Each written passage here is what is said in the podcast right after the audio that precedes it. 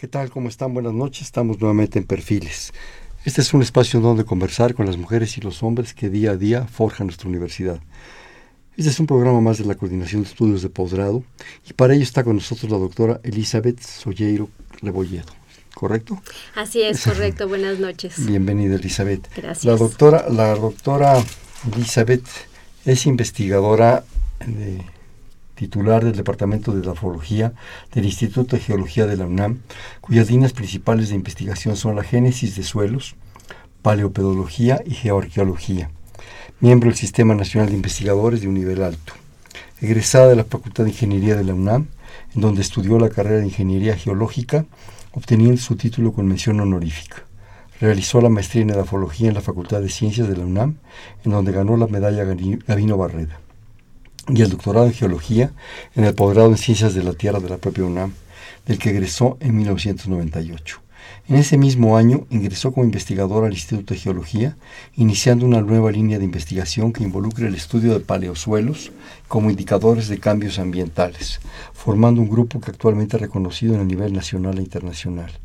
Su trabajo académico ha sido plasmado en una gran cantidad de artículos científicos publicados en revistas nacionales e internacionales, una gran, gran cantidad de ponencias en congresos, eh, capítulos en libros, en fin, sobre temas geoarqueológicos, geografía de suelos y cambio climático, y asimismo un libro sobre los suelos de México ya publicado por Editorial Springer.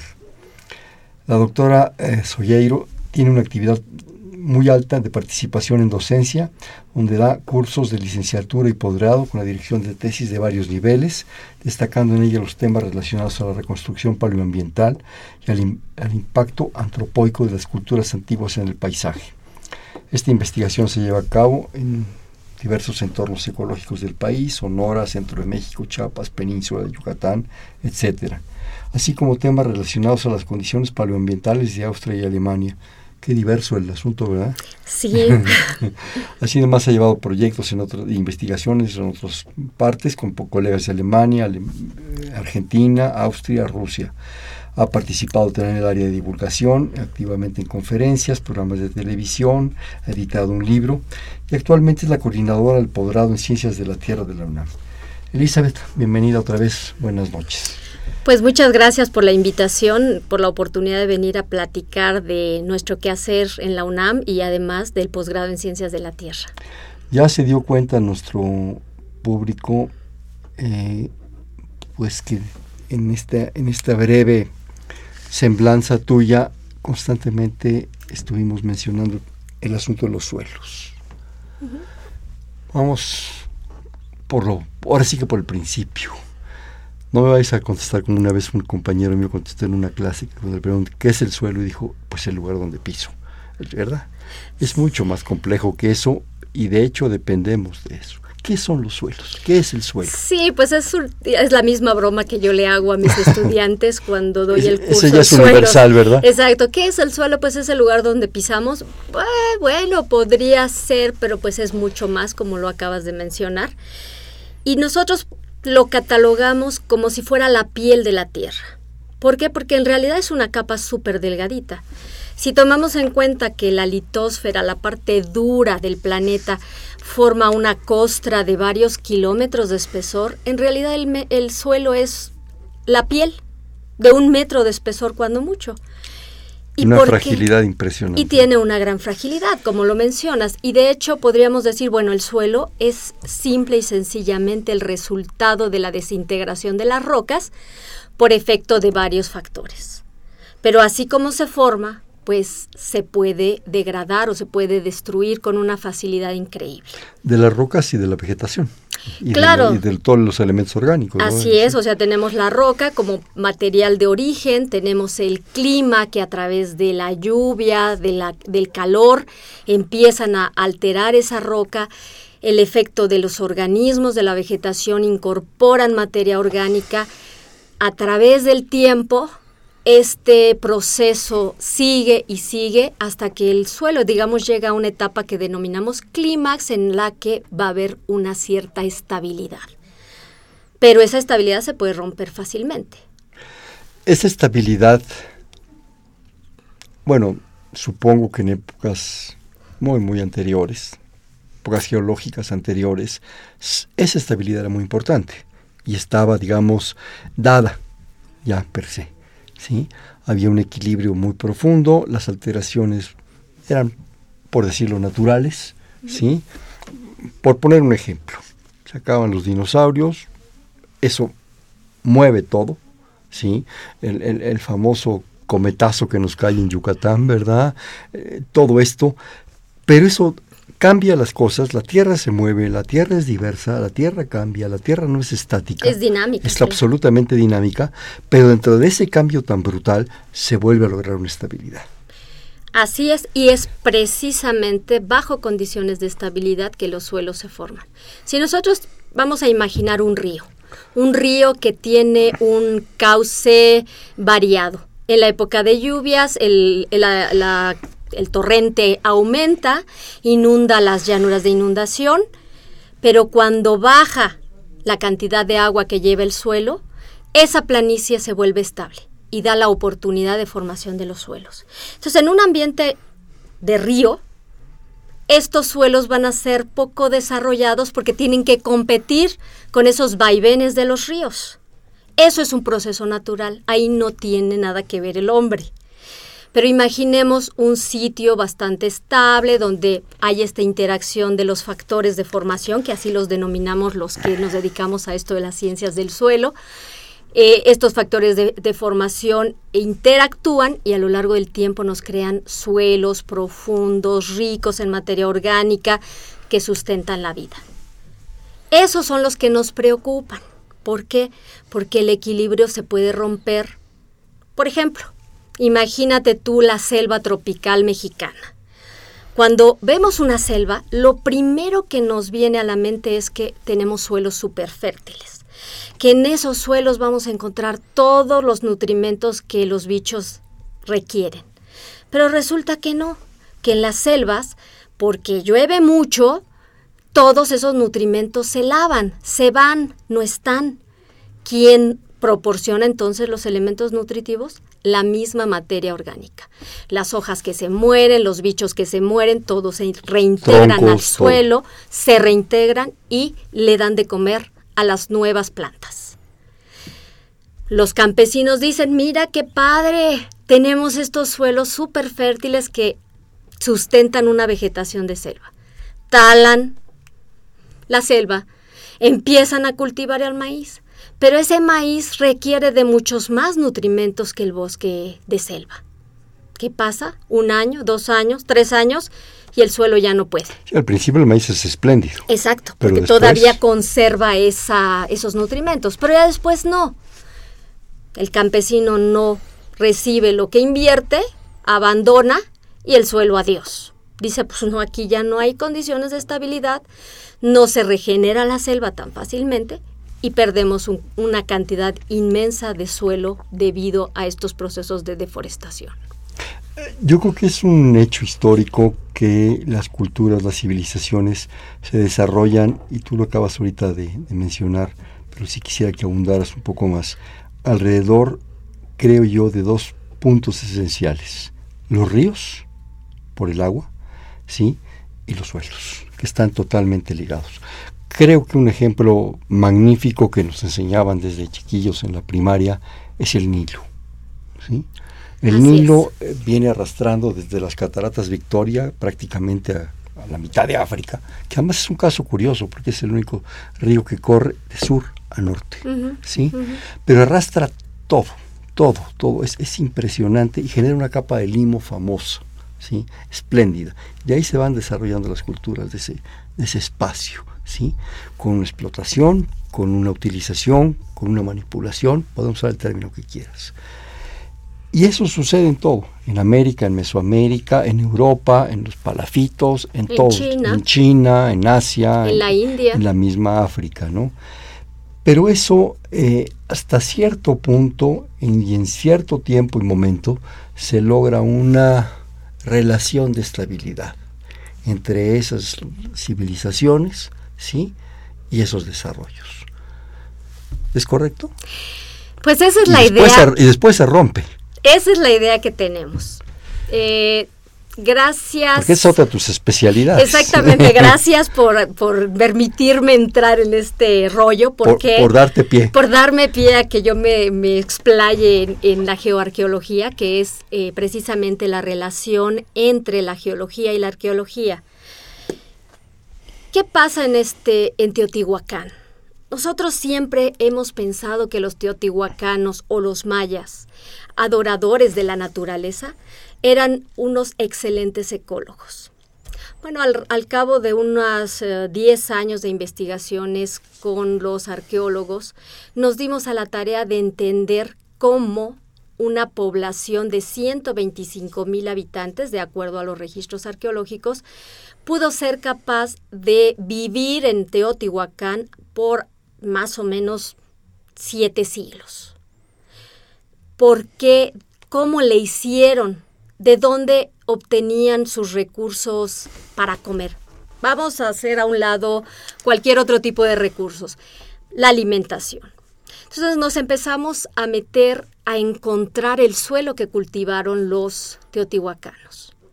Y lo encontramos, afortunadamente lo encontramos, lo estudiamos y vimos que efectivamente los teotihuacanos habían cultivado en este suelo y habían hecho un manejo de los recursos hídricos de la región a través del riego y a través de, eh, pues, agregar, pensamos que en algunos puntos ellos agregaban eh, material limoso del fondo de los ríos o del mismo lago de Texcoco que anteriormente estaba más alto para hacer una cierta fertilización de los suelos. Un poco tipo chinampa. Un poco tipo chinampa, de hecho también en Teotihuacán hay chinampas y eso pues les permitió dar de comer a la gente.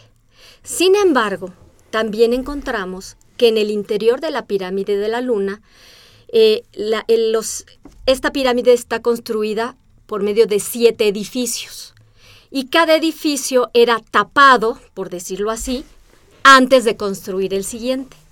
¿Sabes qué utilizaron los teotihuacanos para nivelar los taludes del edificio anterior y después meter el siguiente? Su suelo, su suelo fértil. Encontramos restos de ese suelo fértil que se empleó para estabilizar los taludes en el interior de la pirámide de la luna. Eso nos habla que sí, bueno, pues se tuvo una necesidad que ahí fue más de tipo religioso, política, porque mantener la ciudad, Teotihuacán, la ciudad religiosa, digamos, donde están las pirámides hoy en día, era más importante que mantener un suelo agrícola. Y a lo mejor, perdón que te interrumpa, a lo mejor también un asunto ritual. Sí, sí, también puede ser. el suelo es vida, el suelo es, es, la esencia. No creo que estuvieran muy inconscientes del asunto. Es ofrecer en ofrenda, ofrecer en ofrenda, qué absurdo, eh, perdón lo que acabo de decir, ¿no? Pero, pero puede ser, no lo sé, digo, estoy elucubrando. Puede ser, nosotros, bueno, yo particularmente soy un poco escéptica en este concepto, ¿por qué? Porque además esta ciudad, Teotihuacán, era pintada de color blanco cada cierto tiempo. ¿Con qué creen que pintaban las, las paredes? Con cal. Pues sí, no había cómics, ¿verdad? Ay, perdón, ya dije un anuncio. hoy, se, lo cobramos. Ya, ni modo. No utilizaban una pintura comercial, sino que requerían la fabricación de cal. ¿Cómo se fabrica la cal? Pues se toma roca caliza y esta caliza se tiene que meter en un horno y este horno se calienta ¿con qué?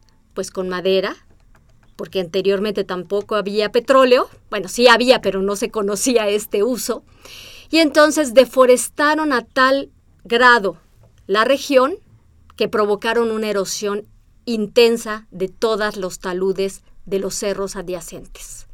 Esto quiere decir que hubo una degradación fuerte en el ambiente del Valle de Teotihuacán, aún en la época de Teotihuacán. Claro, después en la época de la colonia esto se hizo mayúsculo, mucho mayor. ¿Por qué? Porque los españoles además trajeron eh, este, los chivos y el ganado que destruyó con una acelerada, una aceleración mucho mayor. Pero sí puedo afirmar que los teotihuacanos pues no eran tan ecológicos como nosotros pensábamos. ¿Y esto qué, a qué nos lleva? ¿A qué reflexión nos puede llevar? Pues que finalmente el hombre lo que busca es vivir, sobrevivir y lo hace a costa de sus recursos. Sí, yo creo que en Teotihuacán hay una gran cantidad de factores, como tú dices, tú eres el especialista. La ciudad de los dioses era prioritaria, ¿sí? Los rituales eran prioritarios. Ese, ese estucado de la ciudad tuvo un costo impresionante. De por sí el valle, hasta donde yo recuerdo, no es muy rico. Está en una, estaba en una situación más o menos estable, pero de una riqueza sorprendente no era. Entonces, como tú dices, deforestan y se lo acaban. Los tributos, eh, los gobiernos. Recordemos que Teotihuacán tiene un factor de gobierno eh, muy especial, un gobierno que se compagina, determinado por barrios, y hay también, si mal no recuerdo, una serie de evidencias de enfrentamientos, de quema de edificios, esto, esto. Esto implica una gran cantidad de cosas, o sea, a lo mejor eh, ver las civilizaciones no es tan fácil, implica una cantidad de factores impresionante, pero lo que tú acabas de señalar tan, tan intensamente que nos compartes, cosa que te agradecemos, es eso, es la fragilidad de los sistemas. ¿sí? que en un momento dado ese sistema, por uno o por otro factor, se puede desajustar y las civilizaciones desajustan. Así es, y bueno, pues es parte del ciclo de la vida, ¿no? Todos los seres vivos tenemos este ciclo y lo entendemos, pero ¿hasta qué punto?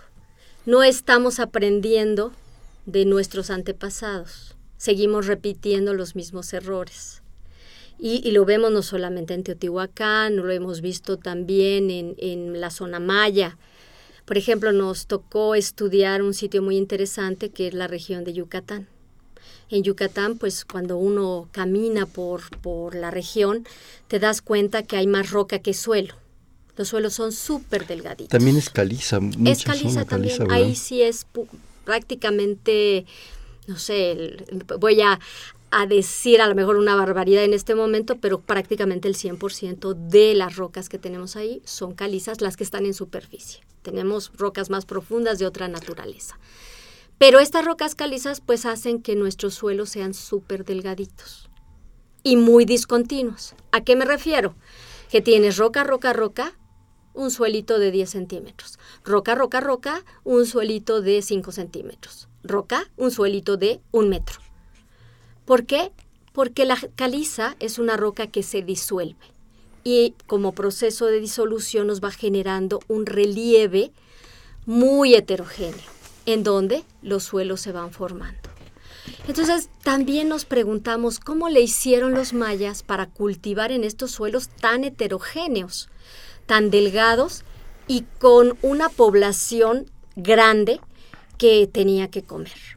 Entonces estuvimos trabajando con arqueólogos también y empezamos a estudiar porque una de las, de las ideas es que eh, los mayas de estas regiones utilizaron ciertos fertilizantes. Y encontramos en las zonas de humedales un conjunto de microorganismos que localmente se llaman perifiton, que se presume los mayas agregaban a los suelos para aumentar su fertilidad. Eh, aunque esta hipótesis no está 100% comprobada, en realidad es muy atractiva porque el perifitón le proporciona al suelo fósforo, calcio, magnesio y otros nutrimentos que son muy importantes para la nutrición. Así que si no puedes producir alimentos a gran escala, por lo menos los que produzcas, prodúcelos de buena calidad. Y entonces la idea es que el suelo que utilizaban los mayos, eh, mayas eran como macetas el suelo que estaba entre las rocas servía como una maceta para cultivar ciertas plantas y en la medida que el suelo era más profundo podían meter un árbol pero si era más delgado entonces utilizaban para el cultivo de otras plantas que no tienen una penetración de raíz tan alta o tan profunda. Vegetales comestibles. Sí, vegetales, inclusive hay muchas eh, hortalizas que requieren una poca penetración de raíces. Entonces estos conceptos que realmente es observo mi entorno, observo qué tengo y entonces exploto, es muy interesante. Claro que también hemos encontrado que esta sobreexplotación de los suelos produjo una erosión inmensa en el territorio de la península de Yucatán. Y gran parte de los suelos que deberían de estar en la superficie ahora están en el fondo de los cenotes. Y entonces también nos lleva a pensar, bueno, pero tienes una población grande, tienes que darle de comer, tienes que satisfacerla, pues hay que buscar la manera de, encontrar el equilibrio. Claro. Y volvemos a lo mismo, ¿no? Situación de rituales, guerras, eh, guerras intestinas, eh, invasiones. Los aztecas fueron, creo que, un factor importantísimo en todo este asunto. Y algo que creo que ya está saliendo en esta, en esta propuesta de, de información que tú nos ofreces, se empieza a generar también un cambio climático. Todo esto va afectando y generando un cambio climático. Pues sí, de hecho es eh, una interrogante. No, es un, no es un evento tan, tan actual ni tan moderno, ¿verdad? No, no, no, no es, eh, bueno, ahora está de moda hablar de cambio climático, que es perfectamente válido, pero no es el único cambio climático en el que estamos inmersos el día de hoy. Hemos tenido a lo largo de toda la historia de, geológica de la Tierra cambios climáticos todo el tiempo. Glaciaciones. Glaciaciones. La última glaciación donde el planeta, no todo el planeta, México no estuvo congelado, pero gran parte de los territorios de Canadá, Rusia eh, y parte de Europa estuvieron congelados hace 18 mil años. También una de las hipótesis es que el hombre americano cruzó por el estrecho de Bering, por medio de eh, este sitio que estaba congelado. Caminando sobre hielo. Caminando sobre hielo. Igual que nos relata la película esta tan bonita de la era del hielo. Pues sí, esa es una suposición bastante, eh, con muchas bases científicas. ¿Por qué? Porque hay muchos hallazgos que nos dan la ruta de paso de los antiguos pobladores americanos en el continente. Entonces, vemos que el cambio climático no es una cuestión de que, debe estar en la agenda de los políticos. ¿Por qué? Pues porque finalmente está la, historia de la Tierra ha estado plagada de cambios climáticos. Ahora bien, Perdón, te interrumpo. Yo ahí voy diciendo, yo creo que sí debería estar en, en, la agenda de los políticos el cambio climático por cultura, porque entiendan, porque yo creo que es importante que conozcan Sí, quizá eh, me expresé mal y lo que quise decir es que no solo debe estar en la agenda de los políticos y no solo usarla como una bandera. ¿Sí? Ah, ¿Qué pasó esto, una inundación? Es que el cambio climático. Es que se murieron los perros, es por el cambio climático. Y entonces todo empieza a achacarse al cambio climático. Eso es para mí lo que no debería de ser. ¿Tenemos una responsabilidad? Sí pero esta responsabilidad eh, también se suma a la trayectoria natural de los cambios en la Tierra. Eso nos lleva a un problema, Elizabeth, de, cultura, de información. Y no solo a nivel de nuestros políticos, sino a nivel de todos nosotros. Que podamos tener la información concreta, veraz, de lo que son las cosas. Y que nos permita conocer y, ¿por qué no?, exigir una información, resultados y propuestas pues concretas, específicas, veraces y con soluciones. Efectivamente, entonces a eso es lo que yo voy, ¿no? Si el cambio climático existe de una manera natural, nosotros lo aceleramos, o sea, somos un factor de cambio muy importante, tenemos una responsabilidad, pues vamos a tomarla. Pero que los políticos no nos quieran ver la cara. Pero ¿cómo nos vamos a dejar? Vamos a ¿Hasta dónde vamos a permitir que nos vean la cara? Pues hasta la medida en que seamos conscientes, que tengamos educación, conocimiento y entonces tener estrategias reales de mitigación. ¿Por qué te lo digo? Deforestación, que es uno de los puntos álgidos del país. Dice el, el gobierno, bueno, ya plantamos dos millones de arbolitos. ¿de qué nos sirve que planten dos millones de arbolitos si se mueren un millón novecientos noventa y nueve mil? ¿Qué arbolitos plantaron? ¿Cómo? ¿En dónde? No importa. ¿Y en qué época? Exactamente, no importa. Pero las cifras lo señalan. Ahí está.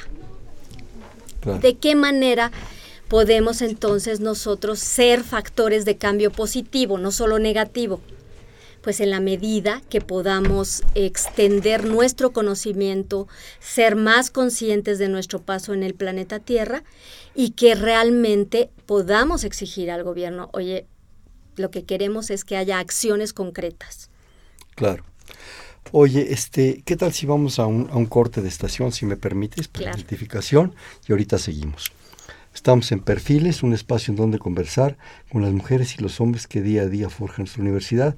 Estamos platicando con la doctora Elizabeth Solleiro Rebolledo. Ella es actualmente miembro del Instituto de Geología y es la coordinadora de estudios de posgrado también en el área de, de Ciencias de la Ciencias de la Tierra. Estamos en el 5536 8989. Le repito, 5536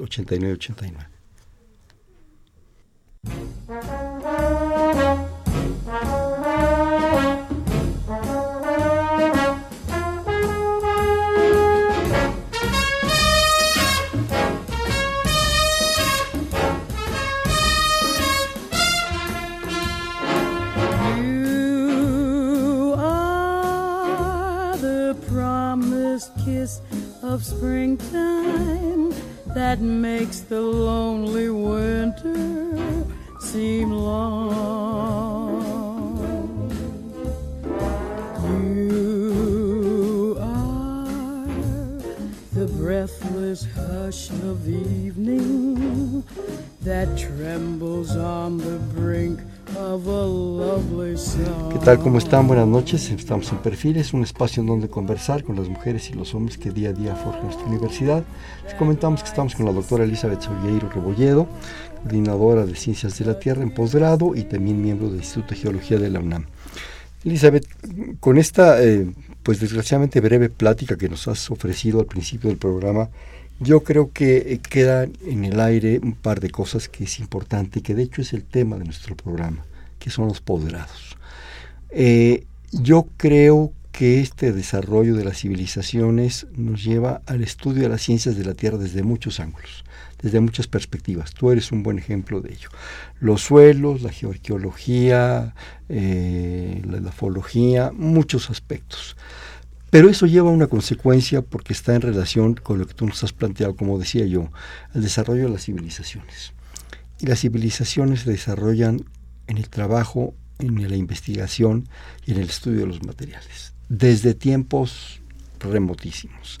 Desde el momento en que yo empiezo a hacer lanzas y empiezo a lajear obsidianas, piedras, palos, estoy generando materiales. Ya no digamos las sofisticaciones actuales de cohetes y computadoras y todo eso. Pero todo eso también surge de la Tierra. Eso surge de los, de los hechos concretos que el planeta nos ofrece. No nos lo regala nadie de allá, de, de. Todo está aquí y todo está coligado. Así es, o sea, finalmente el planeta Tierra es quien nos ofrece los re- recursos que hemos tenido a lo largo de, pues no sé, hablemos de tres millones de años que el ser humano, digamos, desde que era eh, chango, entre comillas, perdón los changos por lo que estoy diciendo. Sí, por la comparación. Sí, por la comparación, pero desde que eh, el ser humano se crea como homo, entonces ya tenemos ciertas eh, necesidades que vamos a subsanar por medio de los materiales que la Tierra nos ofrece. Bien lo dijiste, bueno, el suelo ya hablamos de él como desde el punto de vista de eh, el- del que nos ofrece alimento, donde yo voy a cultivar. Pero también tenemos piedras, las piedras que sirven para hacer lo que bien comentaste, flechas, eh, Lanzas, comales, hachas. los molcajetes de donde vienen, pues de las rocas basálticas. Eh, tenemos un montón de, de, de inclusive los pisos que están hechos de mármol o las eh, paredes de cantera de los minerales, por ejemplo Y lo que nos da satisfactores. nos da unos gra- grandes satisfactores. Y bueno, voy a hablar de minerales, el oro. Ok, el oro no solamente se emplea para la joyería. El oro es un metal que tiene una característica muy particular que no se oxida fácilmente. Y gracias a esa característica se puede emplear en instrumentos de mucha precisión. Tenemos el aluminio. El aluminio también sale de nuestra tierra. El aluminio de hecho es un suelo sumamente alterado, pero alterado por procesos naturales. ¿Qué quiero decir con esto? Que en las selvas tropicales donde llueve muchísimo, Amazonia o lugares de Brasil o, de otras eh, zonas tropicales del mundo, se generan estos depósitos de aluminio que son de donde se explota y que eh, sirven para, para, un montón de, de, la construcción de muchos materiales, los, los marcos de ventanas, en fin, etcétera, las ollas con las que comemos. Entonces tenemos que, que la tierra nos ofrece estos recursos, nosotros los explotamos y hay que saber cómo explotarlos. Y además yo creo que también, Elizabeth, es un proceso cultural. No podemos detenernos. Yo creo que desde el que el primer ancestro nuestro se bajó de los árboles, vio para enfrente, fue bípedo, cambió su columna, cambió su agujero occipital, cambió su mano, su capacidad cerebral, la curiosidad fue impresionante. Y esa curiosidad está conllevada de un momento dado de la mano totalmente, ahora sí que literalmente de la mano, de la creación de cultura, de nuevos materiales, de nuevas propuestas, de cosas sofisticadísimas, ¿sí? Sí, sí. Y todo, como tú dices, sustentado en este planeta que es un sistema pues bastante cerrado. Sí, inclusive los materiales nuevos que tenemos en la, en la época actual, esos que, que sirven para fabricación de cohetes o para hacer estas brocas súper especializadas para hacer eh, perforaciones profundas. Ok, sí es cierto que son generadas por los, las transformaciones tecnológicas del hombre, pero están basadas en recursos minerales que tenemos en la Tierra. Entonces necesitamos ese conocimiento de extracción de recursos minerales naturales y aplicación de tecnología y entonces obtención de un nuevo material que nos va a ayudar a que nuestra vida sea más fácil.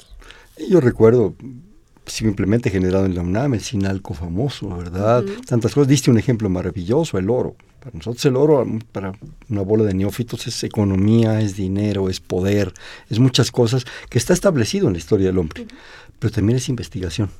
La investigación alrededor del oro, de, muchos materiales, del mercurio, todos esos materiales que generan riqueza, generan conocimiento. Y eso es parte de la Tierra. Sí, bueno, ahora eh, hablando de la reforma energética, por ejemplo, tenemos que el petróleo, que es uno de nuestros energéticos principales, por lo menos hasta el día de hoy sería el número uno, eh, pues representa un reto para hallar mayores yacimientos que puedan ser explotables con las tecnologías que se vayan descubriendo. Claro. No es cierto que tengamos una riqueza para toda la vida. Y por lo mismo, otro tema de investigación interesantísimo es buscar las alternativas. ¿No voy a tener más petróleo? Bueno, ¿qué voy a hacer? ¿Ya con eso me voy a extinguir? Bueno, pensemos que no, que vamos a generar mayor conocimiento para explotar entonces la energía geotérmica, que ya tenemos muy buena eh, posibilidad aquí en México, energía eólica, solar. En fin, yo creo que, que, que eso que tú acabas de mencionar, tenemos una necesidad y ante la necesidad surge el conocimiento. Y ese conocimiento pues se explaya. Y no solo, y diría yo, si me, si me permites, un atrevimiento, no solo una necesidad, sino un afán por más cosas. es, el hombre es así como medio, medio desbordado, no somos así. Mira, nos habla José Macías del fraccionamiento Miraflores, manda un saludo, le agradecemos, a ti te mando un beso. Ay, gracias. Qué bueno, ¿verdad? Oye, y, muy bien dado, ¿eh? Ah, qué bueno, gracias. pregunta, que, que, bueno, comenta que, que amena plática y pregunta, del temblor del 85, que estamos a punto de un aniversario más, desgraciadamente, que, de aquello que sucedió. De los edificios que se cayeron, ¿fue por causa del suelo o por la mala construcción? Bueno, ahí tocas un punto tremendo porque existen eh, las dos vertientes, ¿no? Las dos cosas. Las dos cosas. En primer lugar, resulta que el sustrato del centro de la Ciudad de México, el centro que era el centro del lago, del sistema de lagos de la Cuenca de México, tuvo como material sedimentos limosos, arcillosos y cenizas volcánicas. Esos materiales además estaban con eh, mucha agua. Entonces existe un efecto de las ondas sísmicas cuando entran en contacto con este tipo de materiales. Comienzan a comportarse como verdaderas olas. Entonces imaginemos que este centro de la ciudad era una, un océano con olas en una tormenta. Eso quiere decir que el efecto de las ondas que venían desde la costa de Michoacán se amplificaron en el centro de la ciudad. Pero bueno, eso no quita que los, las construcciones no estaban debidamente construidas. Y un ejemplo muy bueno lo tenemos actualmente con la Torre Mayor. La Torre Mayor es un edificio mucho más alto que todos los edificios que, tenemos en la Ciudad de México. Y este edificio se construyó después del sismo del 85, cuando el reglamento de construcción ya eh, puso que no se debían construir edificios de, gran altura por el efecto de amplificación de las ondas en edificios altos. Se construyó, pero es una obra de la ingeniería porque los, eh, los pisos de este edificio tienen amortiguadores similares a los que tiene un coche. Y esos amortiguadores van a moverse de una manera que van a atenuar el efecto de las ondas sísmicas. Compensan las cosas. Compensan estos movimientos. Entonces, pensemos que si los edificios como Tlatelolco y otros edificios de altura ah, grande que se cayeron durante el 85 hubieran tenido este tipo de eh, amortiguadores, no se hubieran caído. Y discúlpame que te interrumpa antes, quiero hablar de la Torre Latinoamericana. ya iba yo. Ah, ok. bueno, estamos en sintonía. La Torre Latinoamericana es un edificio alto que fue construido muy bien. En gatos hidráulicos. Exactamente. Fue, novedoso en su momento. Fue un, sistema novedoso que eh, fue... Gracias a eh, nuestros ingenieros. Ingenieros civiles mexicanos, que se les Hicieron, que se les hicieron caso de, cómo debía construir. Y entonces esto nos lleva a la pregunta, ¿realmente todo fue efecto de la eh, geología de la cuenca?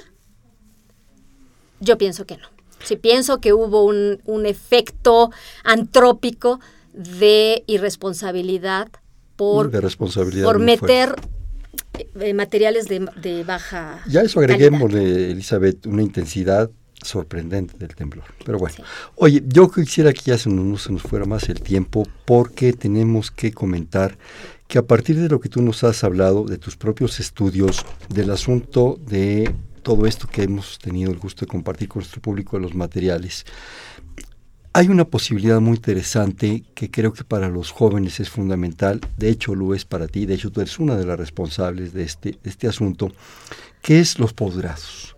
Yo creo que estas perspectivas transdisciplinarias, las cuales tú nos has estado comentando, que es tu propia formación académica y de todo lo que, lo que se ha estado diciendo en esta mesa, pues muy brevemente, desgraciadamente por, por razones de tiempo, habla de una opción, de una propuesta, sobre todo pensando en los estudiantes jóvenes, que son los posgrados. Posgrados en ciencias de la Tierra, la cual tú coordinas, eh, posgrado en, investigación en materiales, posgrado en cuestiones de tipo eh, eh, civil, en fin, de construcciones, de todo esto, de la facultad de la cual tú eres egresada. Yo quisiera que nos comentaras de esta propuesta de posgrados en una relación pues transdisciplinaria, como le estamos diciendo. Por favor, Elizabeth. Claro, pues eh, de verdad el posgrado, particularmente el de Ciencias de la Tierra, pero en realidad los posgrados de la UNAM eh, ofrecen una oferta espectacular, o, sea que yo creo que tenemos de todo. El de Ciencias de la Tierra es un posgrado bastante diverso porque estamos estudiando desde las ciencias espaciales, parece mentira, pero también los planetas, los estudios de otros planetas son atendidos por eh, investigadores y alumnos de nuestro posgrado. Tenemos las ciencias atmosféricas, tenemos las ciencias del suelo, de, las cuales ya he hablado ampliamente al principio de la charla. Tenemos la geología tradicional, paleontología, eh, también tenemos los temas de geofísica, por ejemplo, la sismología, la vulcanología, entonces tenemos un espectro muy amplio de eh, campos de conocimiento en el que los alumnos pueden optar por una opción, ya sea ser sismólogo o ser meteorólogo en, el, en, un amplio espectro, o dedicarse a las ciencias ambientales. O sea, ciencias de la Tierra es una diversidad riquísima. Así es. Todos, eh, ahora sí que podríamos decir que casi todo cabe ahí. Si ya tenemos alumnos egresados de las carreras de biología, de física, de matemáticas, de arqueología, eh, tenemos químicos, geólogos, Ahora con la nueva carrera, la nueva licenciatura de Ciencias de la Tierra de la Facultad de Ciencias, también estos alumnos están optando por el posgrado en Ciencias de la Tierra. Es muy diverso. Entonces, eh, pues nos enfocamos a los temas que acabo de exponer de una manera pues mm, a mí me encanta, ¿no? Es un Además se te nota, ¿eh? Sí, no, a mí, a mí me fascina mi trabajo y las ciencias de la tierra, ¿no? Aunque yo me dedico a la especialidad de las ciencias del suelo, yo soy geóloga y hay temas que no sé, o sea, si me preguntan, oye, pues, ¿qué onda con la vida en...? Es imposible que sepas de todo, ¿no? oye, ¿qué pasa con la luna y las, las lunas de, de Júpiter y demás? No, pues la verdad no tengo ni la Ya bastante tienes con esto, ¿no? Sí, que si el sol tiene efectos en, en los los eh, infartos. Digo, pues a mí la verdad me hablas en chino porque yo no sé. Pero lo que sí podemos decir es que tenemos a los especialistas para abordar esos temas. Coordinarlos sobre todo y ofrecerle a los interesados todo esto. Y, bueno, yo sé que no es tu tema, desgraciadamente no se pudo hacer de otra manera, pero yo creo que está muy ligado a lo que estabas diciendo de la creación de materiales, de nuevas propuestas. Simplemente me encantó tu ejemplo del oro, creo que es un ejemplo que nos viene muy al caso, ¿sí? Para que nos abra perspectivas. Me encantaron otros de tus ejemplos que nos diste. ¿Pudieras un poco ahondar en el asunto de que a partir de toda esta propuesta que nos estás diciendo, pues la creación de, de nuevos materiales es fundamental? Así es, y finalmente nosotros somos usuarios de la tecnología. Y esta tecnología que nos guste o no, las computadoras, los teléfonos celulares, el, micrófono que tengo aquí enfrente, mi auto, el auto, los, el metro, todo eso es el resultado de la investigación de materiales. Si nos podemos, ponemos a comparar el auto del siglo, de inicios del siglo XX con el del día de hoy, vemos una transformación en los materiales que se usan. Ahora ya son más ligeros, se utilizan este, derivados del petróleo y yo creo que esta investigación en materiales también es amplísima. Siempre eh, que surgen estos movimientos de los ecologistas, pues tenemos que, que tratarlo con mucho equilibrio porque por un lado se dice no a la explotación de materiales, no a la creación de nuevos, este, de nuevos materiales para eh, la industria, no a la explotación de las industrias, porque generan contaminación. Pero entonces hay que dejar el teléfono en casa, hay que dejar de ver la televisión, hay que dejar de utilizar las computadoras. Cerramos el programa. Y Cerramos, exactamente, porque no estaríamos en este momento con toda la gama de productos que hay, inclusive la comida, si no hacemos esta investigación de materiales. Y el posgrado de la UNAM también ofrece esta posibilidad. No en el de Ciencias de la Tierra, pero existe el posgrado de, Ingeniería en Ciencias de Materiales. Y además están coligados, no, no puedes desligarlos. Veía yo hace un par de días, en la semana pasada, perdón, que la propia universidad Universidad Nacional, nuestra universidad, está investigando, ahorita que decías el ejemplo de los carros, que volvemos a tus magníficos ejemplos, tú dices, bueno, aquellos carros parados de nuestros abuelos o bisabuelos, ¿verdad? De un acero impresionante que pesaba, que apenas desarrollaban 40, 50, 60 kilómetros de llantas duras, todo esto. En la propia UNAM se está realizando un carro eléctrico con una autonomía impresionante. Entonces no podemos dejar de investigar. Yo creo que el, punto es tomar conciencia y aprovechar todas esas investigaciones para que en un momento dejemos de quemar dinosaurios, porque en el fondo estamos quemando dinosaurios, ¿sí? Y foraminíferos y cosas de estas, para que en un momento dado podamos tener una propuesta más limpia, más eficiente, eh, con una mejor autonomía. Ahorita es, es una situación inicial. las autonomías no son las que te puede dar un tanque de gasolina a una velocidad impresionante. Gracias pero en un momento dado te puede dar propuestas, pero no podemos detenerlo y eso solamente se hace estudiando y con investigación.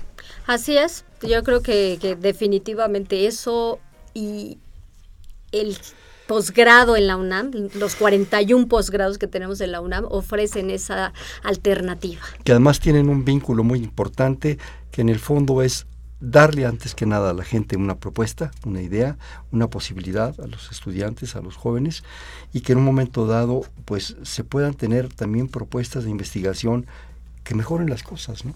Sí, en la mejor universidad del, del mundo, diría yo del mundo, ¿y sabes en qué sentido? Que es la universidad gratuita. Sí. Que seguimos manteniendo la universidad. Que además la queremos gratuita. mucho, no Y nos, la ha- queremos no nos mucho. hagamos. Oye, mira, voy con Sí. unas preguntas, Sí, vamos favor. un poquín más rápido, todavía hay muchas cosas.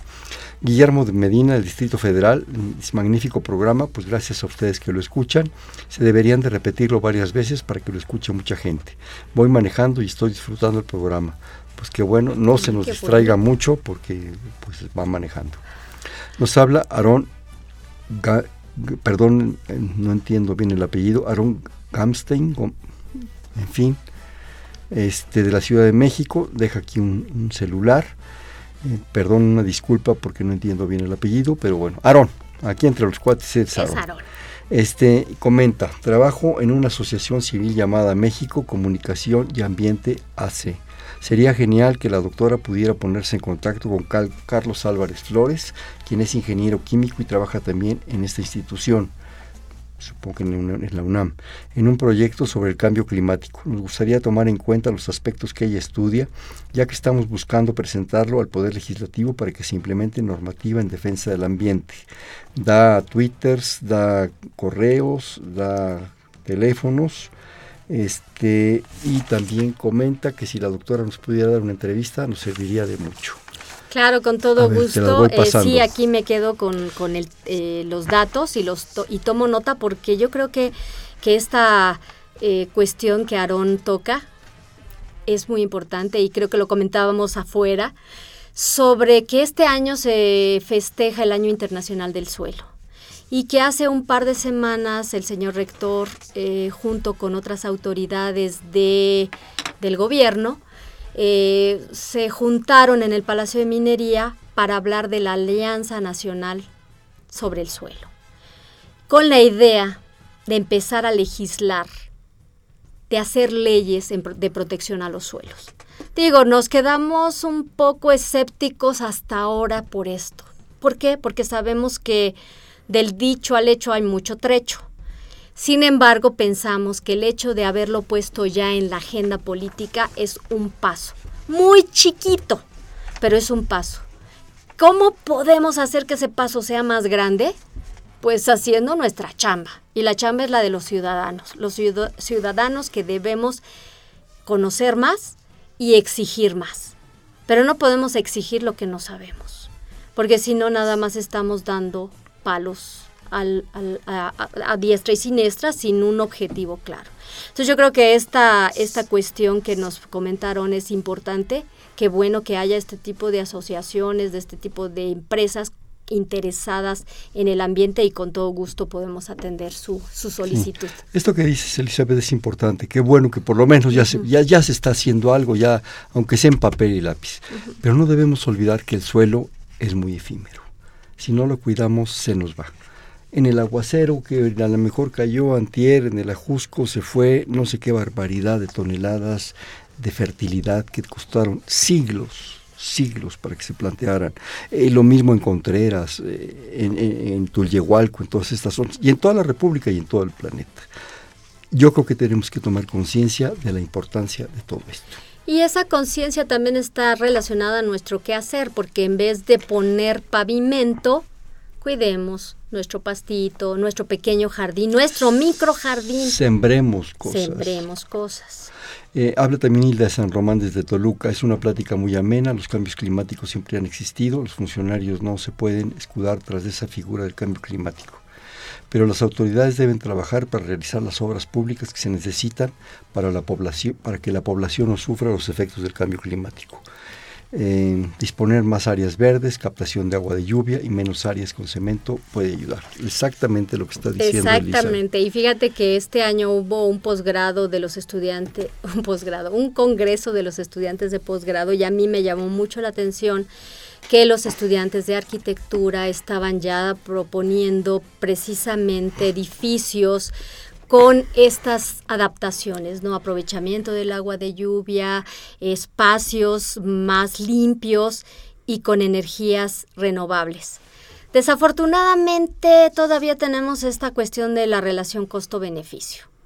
Los paneles solares, que son una gran alternativa para la generación de las energías limpias, son todavía muy costosos y su, su, vida es bastante corta. Entonces todavía estamos peleando con eso y vamos nuevamente a la investigación de los materiales. Y a los posgrados. Y a los posgrados. a la creación de nuevos y mejores materiales. Exactamente, yo creo que es otra de las chambas que está ahorita eh, siendo atendida por la UNAM. Vamos a generar mejores materiales que puedan llegar a ser más baratos, que puedan ser usados por la población a costos menores. Pero eso necesitamos que nuestros jóvenes estudiantes, yo me atrevería a decir que desde los de prepa y CCH, ya empiecen a pensar.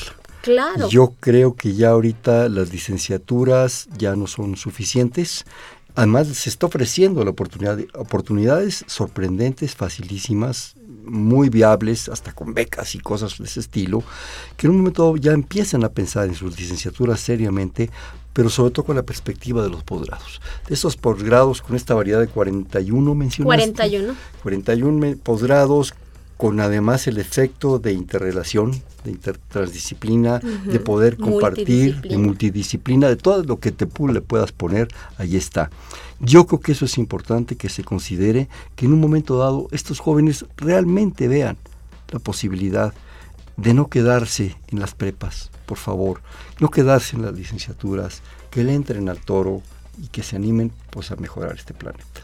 Sí, fíjate que precisamente hace un tiempo platicaba yo con colegas sobre cómo veíamos a los niños, a los niños pequeños. Los niños pequeños son muy curiosos y hablan y buscan y, e investigan. ¿En qué lugar se pierde esa curiosidad? Y ya tenemos jóvenes tan ajenos a todo lo que nos rodea. Entonces, esa situación realmente nos entristece, que haya como una brecha. Después de la primaria, los jóvenes, los niños con esa curiosidad llegan a la secundaria y ya no tienen como que esa sed de conocimiento, la pubertad y todo lo que tú quieras. Pero después ya lo perdieron y llegan al bachillerato sin ganas sin, sin realmente eh, eh, explorar su vocación.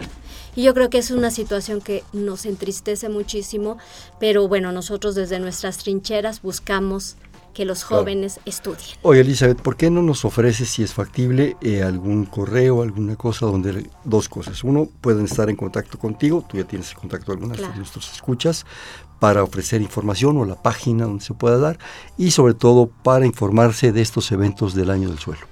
Claro que sí, yo les eh, eh, comparto mi correo electrónico que es, mi apellido es un poco sui generis, pero es Soyeiro, S-O-L-L e y latina R O arroba geología.unam.mx. Otra vez, por favor. Soyeiro, les deletreo nuevamente este apellido medio loco de mi bisabuelo gallego, S O L L E I R O arroba geología con doble G, una G primero y otra G después, geología.unam.mx sino también en la página de la UNAM se meten y ahí te vamos. En la página del Instituto de Geología yo soy investigadora, además de la coordinación de estudios de posgrado, soy investigadora del Departamento de Dafología. Oye, nos queda escasamente, no sé, un minuto y medio. ¿Algún comentario, alguna conclusión rapidísima? Bueno, además de agradecer que esta invitación para compartir nuestra, nuestro quehacer en la UNAM, pues eh, invitar a los jóvenes a que se unan a este esfuerzo de aumentar nuestro conocimiento, tanto formal como informal. Y no solamente a los jóvenes, yo creo que nuestra responsabilidad en este planeta es actuar de una manera consciente de que nuestro paso no siempre va a dejar una huella y que esa huella no sea tan negativa. Si no, nos vamos a acabar todo y no vamos a dejar nada para las generaciones futuras. La tradición, vamos a jugar bote pronto. Te digo una palabra y me dice inmediatamente la que se te venga. Ok. Tierra, planeta Tierra. Recursos minerales. Geología. Eh, la mejor disciplina. Suelos. Suelos es lo que nos da de comer. Materiales. Materiales, sin ellos no podemos vivir. Investigación geológica. La investigación geológica es a todo dar. Posgrados. Posgrados, una alternativa para superación. La UNAM. La UNAM, la mejor. México. México, amo México y, eh, y tengo que trabajar mucho por él. Bueno, ¿quién es Elizabeth?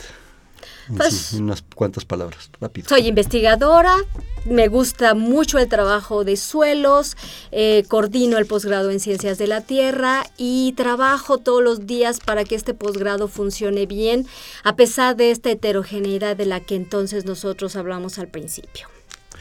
Pues bueno, este fue Perfiles, un espacio en donde conversar con las mujeres y los hombres que día a día forjan nuestra universidad. Estuvo con nosotros de la Coordinación de Estudios de Posgrado, específicamente de Ciencias de la Tierra, del Instituto de Geología, la doctora Elizabeth Solleiro. Muchísimas gracias, Elizabeth. Muchas gracias y pues saludos a todos. En la coordinación, la doctora Silvia Torres, en la producción, Elena Hernández, en los controles, Socorro Montes, en la conducción, Hernando Luján. Perfiles, un espacio en donde conversar con las mujeres y los hombres que día a día forjan nuestra universidad. Gracias, buenas noches.